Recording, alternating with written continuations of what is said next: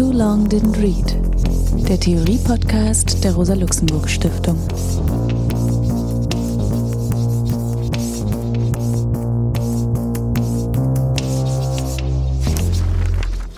Ich bin Alex Demirovic. Ich werde heute über die Gefängnishefte von Antonio Gramsci sprechen. Als Gesprächspartnerin für den zweiten Teil haben wir heute Lia Becker hier. Sie ist Mitarbeiterin beim Vorstand der Partei Die Linke und was ja für uns hier von besonderer Bedeutung ist, sie ist Mitherausgeberin eines Bandes Gramsci lesen, Auszüge aus den Gefängnisheften, der vor einigen Jahren publiziert wurde.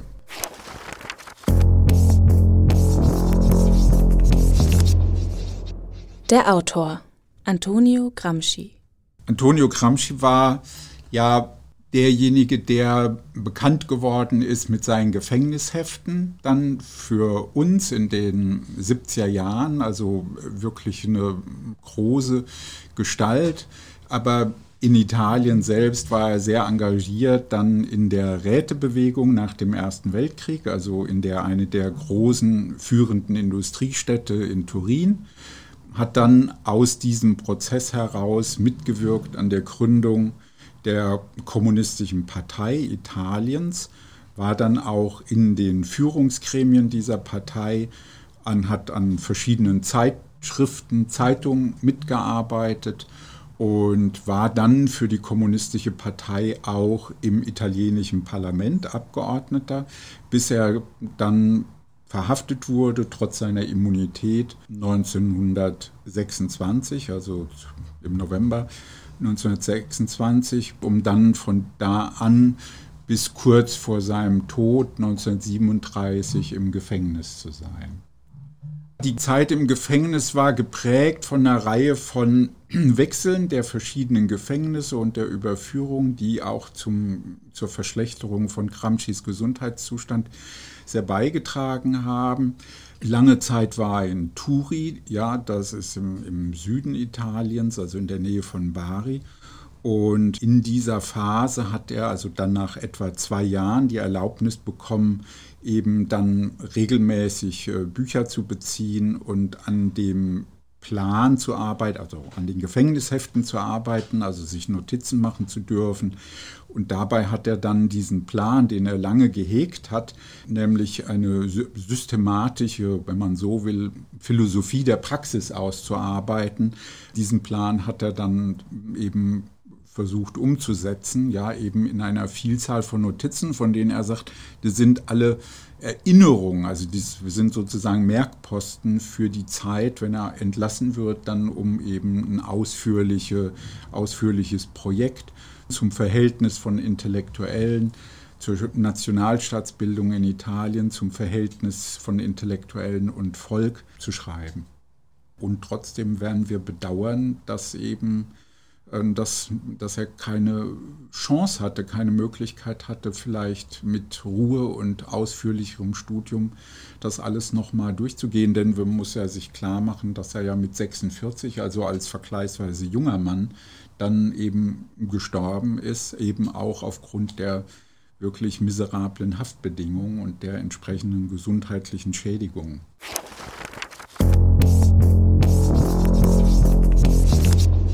Das Werk. Antonio Gramsci. Gefängnishefte.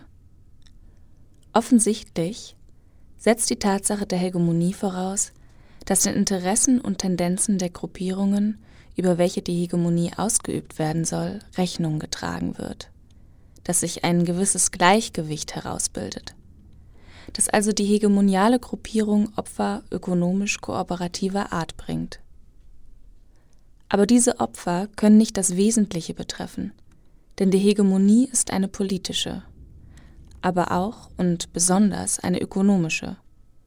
Sie hat ihre materielle Basis in der entscheidenden Funktion, welche die hegemoniale Gruppierung im entscheidenden Kern der ökonomischen Aktivität ausübt.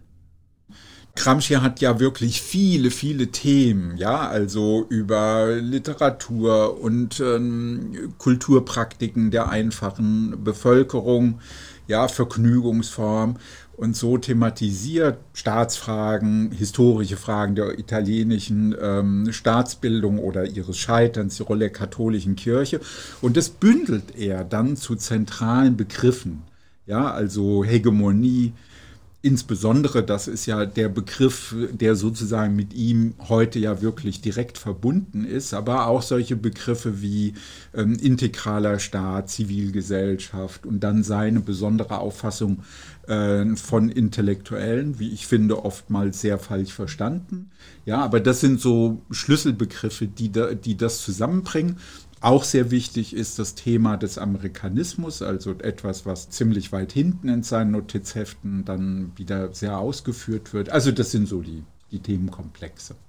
Hegemonie, das ist ja etwas, was er von Lenin erstmal übernimmt und für Lenin ist es ja eigentlich die Vorstellung, die Arbeiterklasse soll sowas bilden wie ein Bündnis ja mit den Bauern und dafür eben eine bestimmte offene Politik auch machen. Und Gramsci nimmt diesen Gedanken auch auf, weil er das als zentral sieht, den Konflikt zwischen Norditalien und Süditalien, also der im industrialisierten Norden und dem ländlichen Süden. Aber dann erweitert er das, ja, und thematisiert das eben als eine besondere Herrschaftspraxis, der, der, der bürgerlichen Klasse und sagt, Hegemonie heißt eben auch, der anderen Klasse entgegenkommen, Kompromisse machen. Also in einem instabilen Kräfteverhältnis zwischen den Klassen heißt eben auch, dass eine Klasse nicht allein nur durch Zwang herrschen kann. Und das war ja bis dahin eine sehr verbreitete Vorstellung auch unter marxistischen Autoren. Und jetzt sagt er, nein, auch die bürgerliche Klasse übt Hegemonie aus, führt, also schafft Konsens, ja, also das heißt, organisiert die Denkweise der Subaltern, also die Art, die, die Art der Gewohnheiten, wie denken Menschen oder verhindert, dass sie ihr eigenes Denken entwickeln können. Auch das gehört ja zur Hegemonie.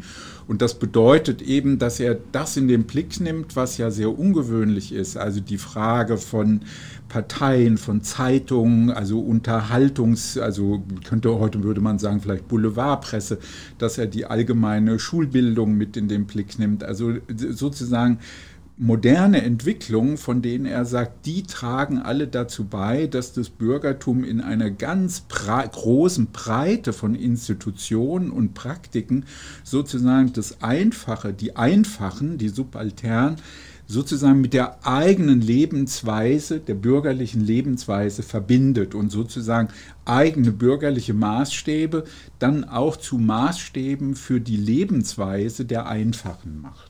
Ne, so könnte man sagen, ist Hegemonie so im Allgemeinen zu fassen. Das heißt, es ist ein Prozess des Aushandelns, der Zugeständnisse und so das, was ja für Gramsci sehr wichtig ist, eine herrschende Klasse geht sozusagen über sich hinaus und verzichtet auch auf das, was er als ökonomisch korporativ betrachtet, also unmittelbare Interessendurchsetzung, im Zweifelsfall auch mit Gewalt.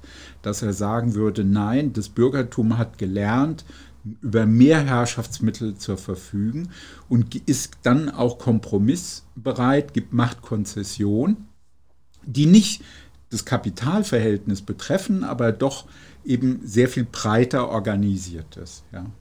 Also zunächst mal ist ja daran besonders bemerkenswert, dass er, obwohl er ja selber ein ganz, wie kann man sagen, positives Verhältnis zu den Diskussionen von Lenin hat, ja, also dass er das für eine große Bedeutung hält, dass Lenin die Agrarfrage, also die Frage des Landes, der Bauern, ja, so stark auch in den Blick nimmt, dass Gramsci das sozusagen auch zum Bezug nimmt. Aber dass er dann im Prinzip ohne jetzt eine große Kritik an Lenin, aber doch sehr deutlich über Lenin weit hinausgeht, wenn er eben deutlich macht, es gibt dieses Problem des Konsenses. Man kann Menschen nicht allein durch Zwang ja, beherrschen, sondern sie müssen zustimmen, weil nicht hinter jedem Menschen ein Soldat oder Polizist stehen kann. Die Leute müssen auch aus eigenen Überzeugungen handeln. Und das führt ihn zu sehr viel weitergehenden Überlegungen, dass er nämlich dann die Vorstellung hat, also gegen Die Komintern, die hat ja in einer bestimmten Periode, Anfang der 20er Jahre, die Vorstellung von der Einheitsfront, ja, also Sozialdemokraten und Kommunisten. Und da sagt er, ja, aber das ist zu eng weil wir müssen eigentlich fähig sein, einen Teil des Kleinbürgertums oder auch sogar Teile des Bürgertums auf unsere Seite zu ziehen. Ja, also und klar sowieso auch die Bauern. Ja, also aber das heißt eine sehr sehr breit angelegte Politik und damit wendet er sich auch ja dann noch stärker gegen bestimmte linksradikale Strömungen, also vor allen Dingen von Amadeo Bordiga, aber auch in Deutschland hat es das ja sehr stark gegeben, jetzt durch die Bremer Rätekommunisten, ja, die ja ganz ähnliche Positionen vertreten haben unmittelbare Eroberung der Staatsmacht. Und kein Parlamentarismus, keine große Parteibildung, direkt Macht aus den Betrieben und Fabriken heraus durch Fabrikbesetzung. Und dass Gramsci eigentlich durch die Erfahrung auch der Fabrikrätebewegung. Zu dem Ergebnis kommt, nein, nur die Industrie, nur die Industriestädte, das ist zu eng, das reicht nicht. Auch die Arbeiterklasse muss in der Lage sein, im breitesten Sinne also in vollem Bewusstsein ihrer eigenen Funktion in der Ökonomie, also eigenständig, aber von dort her sozusagen breite Kompromisse, breite Allianzen zu entwickeln. Also das, was er dann so stark betont, einen popularen nationalen Kollektivwillen, der sozusagen alle Sektoren der Gesellschaft attrahieren kann, anziehen kann. Ne? Wir würden heute sagen, einen intersektionalen, wenn man so will, Marxismus, ja, also der aber viel breiter ist als intersektional, weil er eben auch keine Ahnung, Kleingewerbetreibende und Ökobauern und äh, ja, also alle möglichen Akteure einer Gesellschaft sozusagen dann hineinziehen kann in diesen Prozess einer neuen Lebensweise. Und ich halte deswegen auch Gramsci für ganz aktuell und dass er eben auch so stark dieses Lebensweisenkonzept, die Änderung der Gewohnheiten, dass das für den Hegemoniebegriff so zentral ist.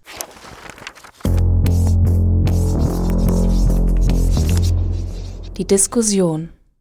Ja, wir haben ja Lia Becker zum Gespräch über Gramscis Gefängnishefte. Ich freue mich, dass, es, dass du es ermöglichen konntest, hier zu sein. Und wir wollen ja eben über Gramsci und seine äh, vielfachen Überlegungen sprechen. Also Gramsci aus meiner Sicht ist ja ein wichtiger Anreger für das Denken in Kräfteverhältnissen. Bei Kräfteverhältnissen denke ich auch immer an dich. Und dann liegt es mir jetzt erstmal nahe, um das Gespräch anzufangen und dich zu fragen, wie bist du eigentlich zu Gramsci gekommen?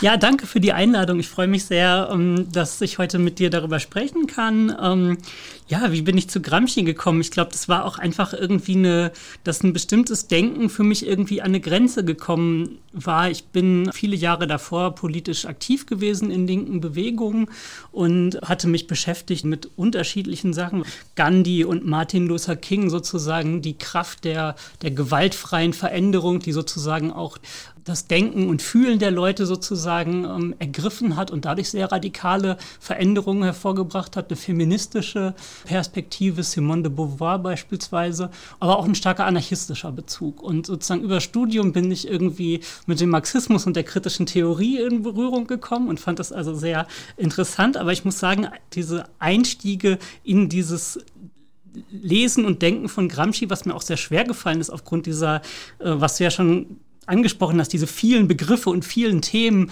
äh, die sich zum Teil nicht besonders gut zugänglich dann auch ähm, darstellen und entfaltet werden. Das hat mich irgendwie ähm, angezogen, auch weil es irgendwie eine Herausforderung war. Aber ich glaube, das Spannende war, ähm, dass ich erkannt habe, um Gesellschaft wirklich radikal verändern zu wollen, ähm, braucht es viel Anstrengung und braucht es auch eine Anstrengung, die Komplexität von Herrschaft und von Gesellschaft überhaupt erstmal verstehen zu wollen. Das ist was, was irgendwie auch uns als Individuen schnell überfordert. Das ist auch verständlich. Deswegen ging es bei Gramsci auch immer um einen kollektiven äh, Prozess. Und ich glaube, das Zweite, was mich angesprochen hat, ist diese Vorstellung, dass sozusagen Herrschaft nichts Fixes ist, sondern es immer wieder durch die Kämpfe ähm, auch der Herrschaftsunterworfenen, der Subalternen zu Veränderungen kommt, zu Krisen kommt und sich aber der Kapitalismus und die bürgerliche Herrschaft in diesen Krisen auch erneuern kann. Also auch so eine einfache Vorstellung von, wir haben jetzt eine tiefe Wirtschaftskrise, das war unter anderem auch damals die Zeit 2009 folgende, ähm, und dann kommt sozusagen der große äh, Bang der Linken, dass das sozusagen auch vereinfachte Vorstellungen waren. Und ich glaube, das dritte und letzte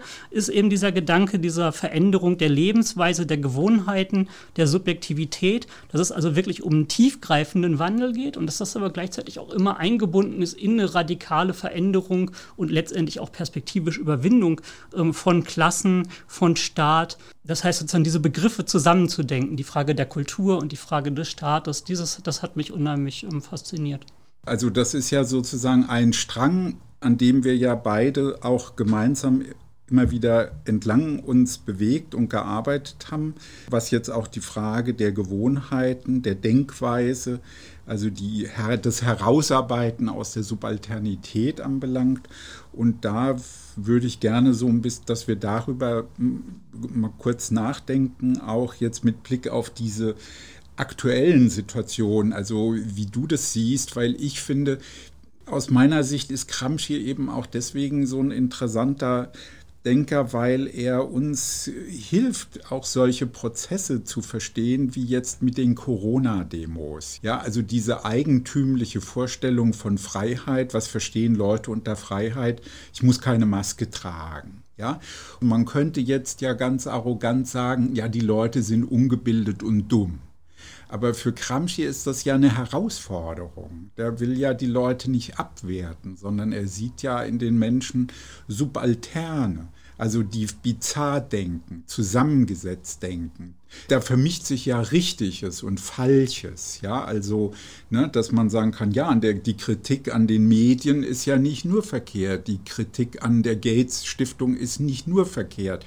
Also es gibt ja ganz komplizierte Mischungen und nun würde Gramsci sagen, ja, brauchen wir nicht eigentlich ein Herausarbeiten aus dieser Subalternität durch Prozesse des Verstehens, der begrifflichen Arbeit, ja, der Entwicklung des Denkens und genau, wie du es jetzt gerade gesagt hast, damit verbunden nicht ein Denken, was sozusagen nur ein Ich denke jetzt anders, sondern auch mit dem Denken eine Praxis der Veränderung der eigenen Person, der Lebensweise.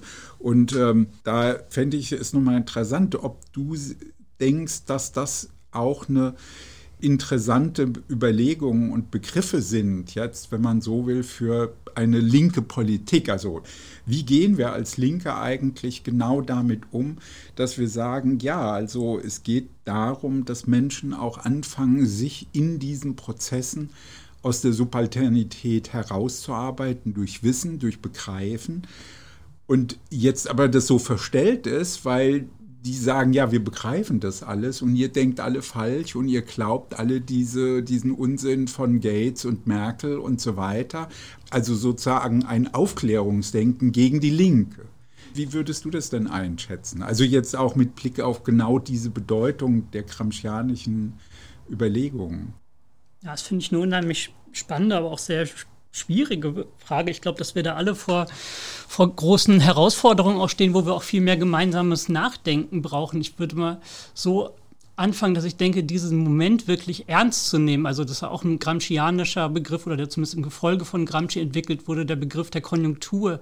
Diese Situation wirklich ernst zu nehmen. Was bedeutet das? Nicht stehen zu bleiben bei einfachen Antworten wie, okay, diese Leute sind irgendwie blöd, autoritär und sozusagen abwertend zu reagieren, aber auch nicht den umgekehrten Fehler zu machen, zu denken, von Gramsci kommt ja auch, wie du das ja auch angesprochen hast in, dem, in der Einführung, ähm, der Bezug auf den Alltagsverstand, aber eben auch nicht diesen äh, sage ich mal, Fehler zu machen, äh, zu dem ja auch viele Linke ähm, neigen, zu sagen, okay, wir müssen jetzt ansetzen bei dem, was die Leute denken. Und dann heißt es aber im Endeffekt, dass halt viele äh, Vorstellungen auch einfach nur bekräftigt werden. Also ich spreche ja. jetzt mal von rassistischen Vorstellungen, von Verschwörungstheorien, ja. die eklatante Ausbreitung von Verschwörungstheorien. Man muss in ihrer Sprache sprechen, genau. ohne Distanz eigentlich. Genau. Ne? Also in der Sprache der Klasse. Und dann fehlt genau dieses kritische Moment. Aber genau. und, diese, und diese Konjunktur quasi zu sehen heißt, glaube ich, einerseits zu erkennen, dass es ein Klassengehalt gibt in diesen Prozessen dass er aber nicht so einfach von links zu rekonstruieren ist. Wir können nicht einfach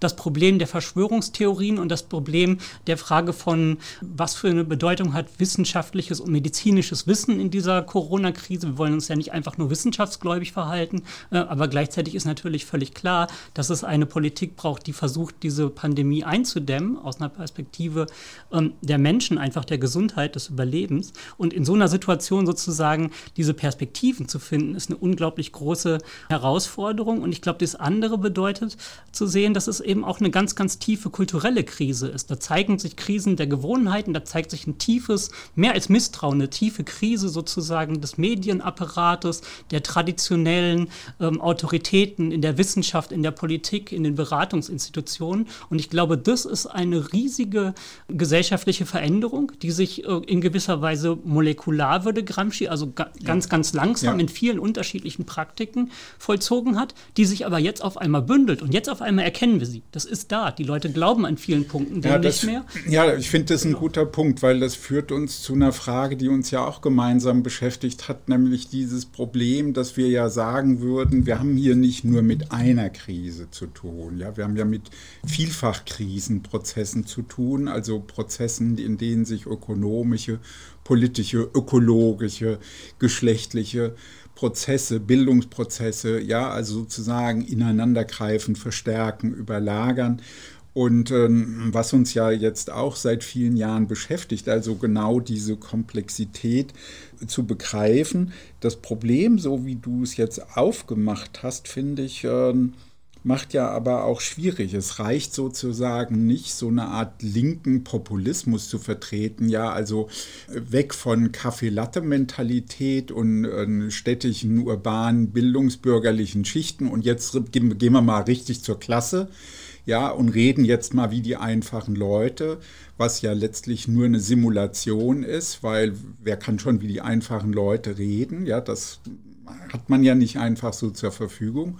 Also, und die Frage ist ja aber tatsächlich, wie geht eine linke Praxis und wie geht eine linke, ja, wie kann man sagen, eine Bildungsarbeit damit um? Weil das ist doch ja auch interessant, dass ja Gramsci sehr klar die Vorstellung hatte, auch seine Vorstellung von Partei als einem organisierten Zusammenhang, also nicht nur Parlamentspartei, organisierte Partei, sondern eine umfassende Partei, also als eine gesellschaftliche Strömung, ist auch ein Bildungsprojekt.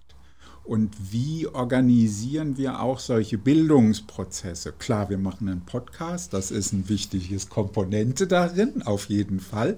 Wir machen viele Publikationen, aber also wie würdest du das einschätzen? Jetzt in so einer Konjunktur, also weil ich sage das nochmal so stark, ich finde, von Gramsci her ist ja doch eigentlich interessant, dass er sagt, wir müssen die Wahrheit sagen.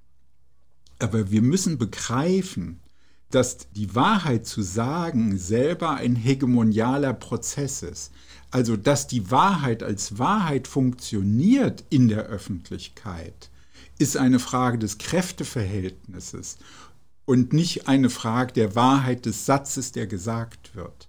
Also geht es um den Status der Wahrheit, um das Wissen, wie, wie geht man mit dieser Wahrheit um. Und das finde ich ist so eine der großen Herausforderungen, weil eben vieles jetzt auch so umgedreht wird. Ja, also der Freiheitsbegriff, der Demokratiebegriff und so. Ja, mich beschäftigt, glaube ich, immer diese, diese Frage, wie kriegen wir diese, ähm, diese, ich sag mal, Pole, die Gramsci zusammengedacht hat in seiner Theorie, nämlich diese Frage des Alltagsverstandes, der Alltagskultur, die Folklore hast du auch angesprochen, mhm. des Popularen, aber damit auch des Bizarren im Alltagsdenkens und sozusagen die Frage der, du hast gesprochen von der neuen Zivilisation oder was ich auch einen wichtigen gramscianischen Begriff finde, ist dieses ähm, Geist der Abspaltung, also dass es quasi darum geht, sich aus den alten Denkweisen, die über Jahrzehnte und Jahrhunderte sozusagen gepredigt und von uns eingeübt wurden, von der Familie über die Schule sozusagen bei uns allen im eigenen Leben angefangen, sich daraus wirklich radikal zu lösen und anders zu denken, anders zu leben, anders zu fühlen. Und ich glaube, dass es da überhaupt erstmal darum geht, so eine linke überhaupt wieder ins Leben zu bringen. Also ja. gemeinsam ins Leben zu bringen, weil ich glaube, erst wenn es wieder einen Pol gibt, einen gesellschaftlichen Pol, eine gesellschaftliche Kraft, was ganz zentral ist für Hoffnung, für Veränderung, für bessere Arbeits- und Lebensbedingungen steht, das ist ganz zentral, aber die auch dafür steht, wirklich das Leben radikal zu verändern und die Gesellschaft radikal zu verändern. Ja. Erst wenn es so eine Kraft wieder gibt, glaube ich, können wir eine Anziehungskraft entwickeln, die dann auch Leute sage ich mal, interessiert, die ganz anders unterwegs sind, mal so äh, einfach gesagt, die auch vielleicht irgendwie sich sowohl für die Verschwörungstheorien interessieren.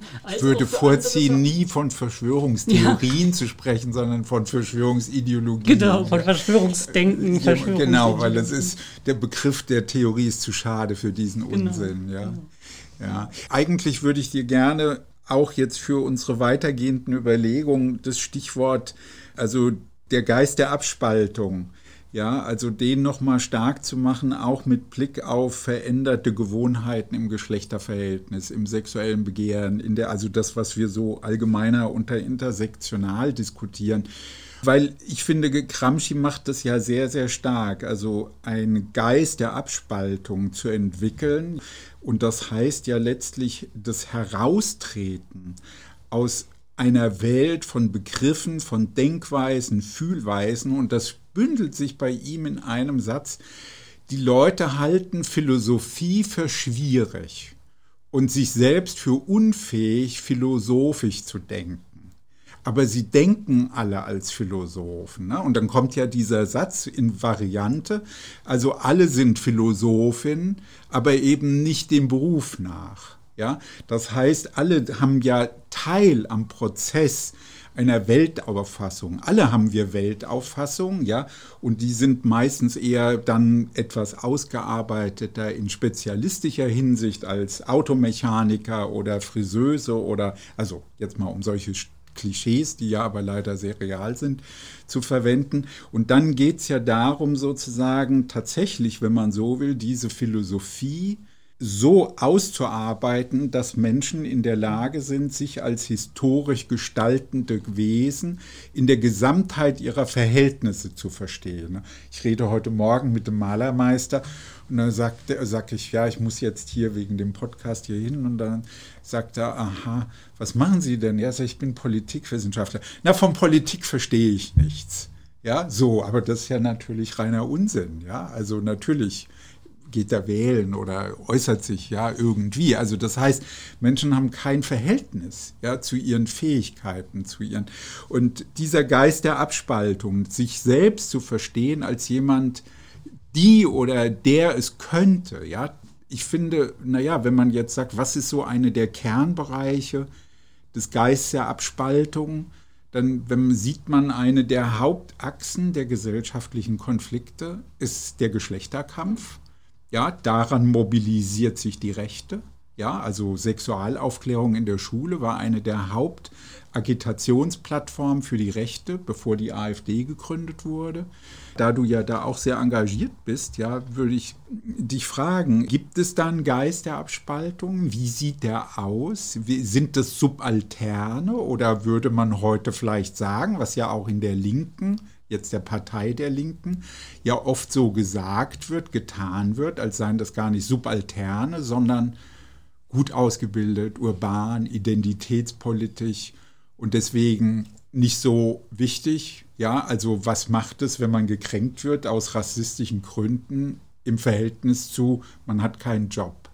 Also wie würdest du das einschätzen? Ich meine, weil das ist ja auch eine Frage des Geistes der Abspaltung. Ja, vielleicht bei dem, bei dem einen Punkt von, von dir anzusetzen. Also ich glaube sozusagen diese was jetzt auch heute ja viel äh, diskutiert wird, du hast es angesprochen, dieses Gegenüberstellen von sogenannten Identitätsfragen, ob es jetzt um den Kampf gegen Rassismus geht oder um Fragen von Geschlechterverhältnissen, von Sexualität, dieses Gegeneinanderstellen von diesen Emanzipationskämpfen und der Klassenfrage, das ist was, was mit Gramsci nicht zu machen ist, mal so auf den Punkt gebracht. Das finde ich also ganz wichtig, eben, das ist ja genau diese Perspektive auf die Arbeits- und Lebensweise der Menschen. Und das heißt, da gehören da diese ganzen Fragen dazu. Die Frage der Familie, die Frage des, des Fühlens, ähm, die Frage des Körpers, was Gramsci jetzt nicht so stark thematisiert hat, aber die da sozusagen auch mit rein gehört. Das ist das eine. Und das andere ist, ähm, dann aber auch einen Schritt weiter zu gehen. Es geht nicht nur um Identität dabei, sondern ich ja. mal von Gramsci ausgesprochen vielleicht. Gramsci hat mal irgendwo geschrieben, erkenne dich selbst als ähm, Produkt des bisherigen geschichtlichen Prozesses. Jetzt kann ich irgendwie als eine Transperson, also ich bin eine Transperson, ich kann als eine Transperson sozusagen meine geschlechtliche Praxis äh, sozusagen als ein reines Selbstverhältnis denken, was es definitiv ist. Es geht um meinen Körper, um mein, um mein Leben. Ich kann es aber auch sehen in einem ganz, ganz langen Prozess von das eigentlich zum Kapitalismus, zur bürgerlichen Gesellschaft, die heterosexuelle Familie, äh, die patriarchale Herrschaft in der Familie, auch die na, ich will jetzt nicht sagen Erfindung, aber die Verfestigung und Institutionalisierung von Zweigeschlechtlichkeit dazugehört. Das heißt sozusagen, Hegemonie ist auch eine heteronormative, zweigeschlechtliche Hegemonie, wie die Queertheorie äh, beispielsweise gezeigt hat. Und um da den letzten Bogen zu machen, ich glaube, da hat der Geist der Abspaltung ein Stück weit stattgefunden, ganz massiv und ganz historisch. Seit Jahrhunderten und Jahrzehnten werden diese Kämpfe geführt von Menschen, die eben nicht dieser hegemonialen Norm und hegemonialen Lebensweise entsprechen.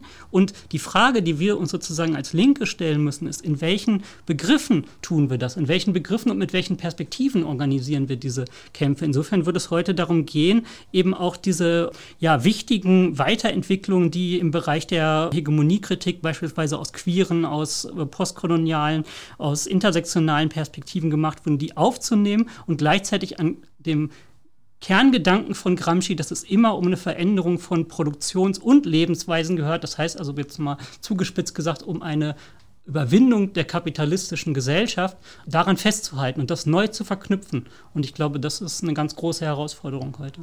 Ich würde gerne noch mal jetzt auch beim Hegemonie-Thema eigentlich gerne nochmal bleiben, aber ich, ich würde von mir aus gerne nochmal einen kleinen anderen Akzent setzen, dass ich denke, wir haben ja jetzt eine jahrzehntelange intensive Gramsci-Rezeption in der neuen Linken äh, gehabt. Das ist auch eine internationale Diskussion. Du hast ja auch jetzt gerade zu Recht darauf hingewiesen, dass in der Gender-Diskussion, ne, also mit Cornell, wird es ja auch genutzt, um hegemoniale Männlichkeit, ja, oder auch hegemoniale Weiblichkeit mittlerweile zu charakterisieren, also die Prozesse auch der Kräfteverhältnisse in der Geschlechtlichkeit selbst zu thematisieren, dann gibt es da hm, interessanterweise etwas, was ich ja immer auch selber sehr geschätzt habe und auch mitbetrieben habe, eine gute und enge Verbindung auch zu vielen Überlegungen von Foucault, der auch sich auf Hegemonie als Begriff bezieht, ohne jeweils jemals das sozusagen in einer Diskussion zu Gramsci dann weiter zu verfolgen. Also dann haben wir das Patchwork der Minderheiten sozusagen, das Ende der großen Erzählung, ja. Und man könnte sagen, Gramsci war aber kein Denker eines Endes der großen Erzählung, der hatte dieses Verständnis des Molekularen, was du angesprochen hast, also der vielen Praktiken, der vielen einzelnen Gruppen und Grüppchen in der Arbeiterklasse, der, der Bauern, der Landarbeiter, der unterschiedlichen Akteure, die er aber zu einem popularen Gesamtwillen ja, zusammenbringen wollte. Und das ist ja Teil des Hegemoniebegriffs. Ne? Und jetzt haben wir aber in dieser ganzen, in diesen vielen Jahren der Rezeption, haben wir jetzt so eine Art Verselbstständigung dieses Hegemoniebegriffs. Die Hegemonie wird eigentlich gedacht ohne Klasse. Ja, das heißt, man verwendet den Hegemoniebegriff in allen möglichen Hinsichten, ja, und thematisiert dann immer auch Kräfteverhältnisse, aber man sagt eigentlich nicht mehr Kräfteverhältnisse zwischen welchen Kräften und wie werden eigentlich die Kräfte selber denn bestimmt. Für Gramsci war ja zentral, Hegemonie sollte ja auch dazu beitragen, in einer Konjunktur eine bestimmte Kraft zu charakterisieren. Das heißt, es war nicht irgendwie abstrakt Vorherrschaft von jemandem über jemanden, sondern es ging um konkrete Kräfte, die sich sozusagen ständig verschieben und verändern. Das ist das eine und auf der anderen Seite, hm, worüber wir ja auch schon immer mal wieder nachgedacht haben, ist es eben auch, für Gramsci ist ja ein ganz zentraler Gesichtspunkt, dass die Hegemonie sich kristallisiert in der Form von Partei in einem sehr umfassenden Sinne, also nicht einer leninistischen Kaderpartei, sondern einer wir würden vielleicht sagen, verbindenden Partei, ja, also einem breiten, wenn man so will, Prozess, ja, einer Strömung, die gar nicht unmittelbar identifiziert wird als ein enger organisierender Zusammenhang. Aber das ist ja eine, selber eine Frage, die sich mir stellt, wie geht eigentlich dieser Parteiprozess? Ja, also wie geht das? Das ist ein Punkt, der mich interessieren würde für unser Gespräch jetzt noch, aber mich interessiert auch noch ein weiterer Punkt, den ich ansprechen will, weil er mich in den letzten Jahren immer wieder beschäftigt hat. Eigentlich hat ja Gramsci etwas sehr Mutiges gemacht. Er hat sich auf Marx und Lenin bezogen und gleichzeitig ist er weit über diese Autoren hinausgegangen. Ja, und das hat er ja wesentlich mit Begriffen wie Hegemonie und Zivilgesellschaft und Intellektuelle. Und jetzt stehen wir ja vor, eigentlich vor Fragen der multiplen Krise, ja, also einer ganz anderen neuen historischen Periode. Der Amerikanismus ist vorbei. Ja, also wir stehen ja wirklich vor tiefgreifenden Veränderungen der kapitalistischen Vergesellschaftung. Und ich habe mit dem Neoliberalismus mich immer gefragt, haben wir sozusagen noch ein Bürgertum, was hegemonial sein will? Wollen die noch hegemonial sein, wenn sie jetzt eben doch den Individualismus fördern, die Zerstörung von Kollektivorganisationen, ja, also die Durchsetzung von ganz korporativ egoistischen ökonomistischen Interessenlagen, also sowohl für die Unternehmen selbst, die immer größer, auch, aber auch immer weniger staatlich gebunden sind, immer transnationaler operieren, aber auch letztlich keinen Produktionsapparat mehr pflegen, sondern genau genommen vielfach Gewinne aus Spekulationsgeschäften beziehen. Also sind wir nicht an einem Punkt, wo wir sagen müssten, also die Linke, die einerseits tatsächlich vor dem Problem steht, dass sie hegemoniebildend werden muss, ja, tätig sein muss, ja, also viele Sektoren zusammenbringen muss, aber genau genommen nicht klar ist, kann sie das, schafft sie das und einem Bürgertum, was genau genommen aber nicht mehr auf der Ebene der Hegemonie operiert. Das wäre ein bisschen meine Krisenanalyse, sodass man sagen kann, für Gramsci war klar, es gibt sozusagen einen Kampf um die Frage, wer ist Hegemon. Aber das Bürgertum entzieht sich dem. Und das scheint mir für die Linke eine echte Herausforderung zu sein, wie man mit so, also so einem Spannungsverhältnis umgeht. Und da wird Gramsci auch so ein bisschen entkernt. Ja, das würde ich auch teilen, dass, dass Gramsci ein Stück weit entkernt wird, entkernt wurde. Ich glaube, es ist nochmal sinnvoll, sozusagen irgendwie sich in Erinnerung zu rufen, dass der Hegemoniebegriff selber auch Konjunkturen immer hatte in der Linken und sozusagen irgendwie dieses ganze, ich sag mal, Universum des Denkens von Gramsci mit diesen Vorstellungen des Klassenbündnisses, des Staates, der Partei. Ähm, das ist halt irgendwie ja auch in den 70ern in eine Krise gekommen. Und eine Antwort darauf war halt stärker die Frage der Unterschiedlichkeit der Emanzipationsbewegung zu betonen. Auch ein Begriff wie kulturelle Hegemonie, den ich für sehr, sehr wichtig halte. Das ist ja dann auch im, im, in den Cultural Studies und von Stuart Hall beispielsweise halt irgendwie stark gemacht worden, wo ich glaube ich wirklich denke, das ist eine gute Anknüpfung sozusagen gewesen an, an Gramsci. Und das war ja ein bisschen auch eine Bewegung zu sagen, wir müssen weg von diesem ganz, ganz eng denken, dass es irgendwie nur um diese Frage Partei und Staat sozusagen geht bei der Hegemonietheorie. Das heißt, das war eigentlich eine Weiterung. Was aber dann halt passiert ist im Laufe der Zeit, weil gleichzeitig sozusagen die alte Arbeiterinnenbewegung und alte Arbeiterinnenkultur immer stärker in eine Krise gekommen ist und dann natürlich auch die entsprechenden Krisen von marxistischen Ansätzen und Angriffe sozusagen auf den Marxismus kamen, dass der Begriff der Klasse immer weiter verschwunden ist aus der Hegemonietheorie. Und das mhm. halte ich also für eine ganz, ganz ganz schwierige und problematische Entwicklung. Ich glaube, dass wenn wir heute eine Hegemonietheorie auch auf der Höhe der Zeit wieder in der Linken auch stark machen wollen, dass wir da vom Begriff der Klasse ganz stark ausgehen müssen. Und zwar auch von den Kämpfen, die sich bereits jetzt vollziehen. Also wenn ich jetzt an so eine Bewegung, jetzt einfach nur als ein Beispiel, wenn ich an eine Bewegung denke wie Black Lives Matter, dann ist es ja auch eine Klassenbewegung. Und das hätte auch Stuart Hall sozusagen so analysiert und analysieren können, weil sozusagen die Menschen sich vor ihre unmittelbaren Lebensprobleme sozusagen zum Ausgangspunkt nehmen, um wirklich sozusagen eine Aufstandsbewegung zu machen gegen diese Form von Polizeigewalt, gegen dieses Gefängnissystem, gegen auch diesen ganzen Wissenschafts- und Medienapparat, der sie im Prinzip in, in, die, in Marginalisierung hält. Und, und die Enteignung ihrer Gesundheit. Genau. Ja, das kommt ja jetzt auch ganz genau. eng dazu. Ja. Die Enteignung ihrer Gesundheit, de, der Verlust von Wohnungen, von Lebensperspektiven, mhm, auch für, genau. die, für die Jugend und so weiter und so fort. Das heißt, ähm, sozusagen von solchen Kämpfen aus, ähm, Hegemonie heute neu zu denken, heißt, glaube ich, den Begriff der Klasse wieder sozusagen auch ins Zentrum zu nehmen, aber auf der Höhe der Zeit, halt zu schauen, wie darf leben ich die fragen, Leute eigentlich. Darf ich dich fragen, wie du das einschätzt? Also ich habe ja bei Fridays for Future, habe ich immer so gedacht, es ist doch komisch, dass sozusagen eine der zentralen Menschheitsfragen, ja, also die Klimaentwicklung, die ja Europa dramatisch, also nicht nur Europa, aber Deutschland und Europa ja in dramatische Situationen bringen wird in wenigen Jahrzehnten, dass da die Kinder, Jugendlichen hunderttausendfach auf die Straße gehen und ihre Eltern nicht und die Arbeiter nicht, die aber ja alle betroffen sind. Kann man das als Klassenbewegung? Also ich meine, bei Black Lives Matters ist es sozusagen so intuitiv so naheliegend.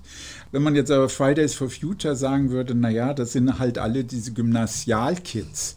Das wäre irgendwie aber auch komisch, weil es ist ja mehr. Die stellen sich ja einer sehr weitreichenden, für die Industrie, für die Reichtumsproduktion unserer Gesellschaft zentrale Fragen. Ja, ich glaube, dass das auch irgendwie die Frage der Konjunktur da auch wichtig ist. Ich glaube, in den USA ist es einfach noch mal insofern ein bisschen anders als diese ganze Integration von bestimmten Themen wie Antirassismus, eine multikulturelle Kultur, ähm, feministische Kämpfe, aber auch die Ökologiefrage, dass sozusagen die Menschen glauben, den verschiedenen Varianten der Herrschenden und ihrer Parteien und ihrer Intellektuellen und Medien einfach nicht mehr, dass die darauf eine Antwort sind. Das heißt, ja, und das ist, glaube ich, in Deutschland ganz anders, was sich ja auch im Aufstieg oder nicht im Aufstieg, aber an der aktuellen Stärke der Grünen ja auch so ein bisschen zeigt, dass es in Deutschland die Krise sozusagen dieser neoliberalen Gesellschaftsformation nicht so stark stark oder nicht so intensiv vorangeschritten. Das ist, glaube ich, ein Element. Und ein anderes ist, dass ich glaube, dass es bei Fridays for Future schon eine Ausstrahlungskraft auch gibt in große Teile ähm, der Lohnabhängigen. Die gehen vielleicht nicht unbedingt dann am Freitag auf die Straße, aber es finden auch viele Diskussionen statt in den Familien. Ich sehe das auch genau. irgendwie in der Partei, ja. wenn wir da Veranstaltungen machen, dass es ein ganz, ganz großes Interesse gibt und es auch für die Leute wirklich eine ganz, ganz wichtige Frage ist. Nur ich glaube, die ähm, Bewegung der Gelbwesten in Frankreich, da gab es mal ein Transparenz transparent und ein Slogan. Da haben die gesagt, die einen machen sich sozusagen Gedanken um das Ende der Welt. Wir machen uns Gedanken über das Ende des Monats, beziehungsweise wie wir das Ende des Monats sozusagen überstehen. Andersrum formuliert, wenn Fridays for Future sozusagen von vornherein sagen würde, die Frage, wie wir eigentlich bis zum Ende des Monats kommen und die Frage einer radikalen Antwort auf die Klimakrise, die unser aller ähm, Überleben und die Zukunft sozusagen auch der, der Menschen auf dem Planeten bedroht, diese Fragen gehören für uns zusammen und es ist für uns nicht nur sozusagen der vierte vierte Bindestrich, sondern es ist für uns die zentrale Botschaft, dann ja. glaube ich, wäre es auch für viele Leute attraktiver, sich dem anzuschließen. Also System Change auf der ganzen Linie. Genau, System Change ja. ist ja was, was Sie schon aufgreifen und insofern ja. glaube ich, es ist keine im klassischen Sinne keine Klassenbewegung, aber es hat auch einen potenziellen ähm, transformatorischen Charakter, der auch die Klassenverhältnisse stark berührt. Ja, Lia, also vielen Dank für diese gemeinsame Diskussion über so viele spannende Gesichtspunkte, über die wir jetzt Gelegenheit hatten, uns auszutauschen. In der nächsten Folge unserer Podcast-Serie zu kritischen Theorien werden wir uns mit dem Buch von Michel Foucault Überwachen und Strafen beschäftigen.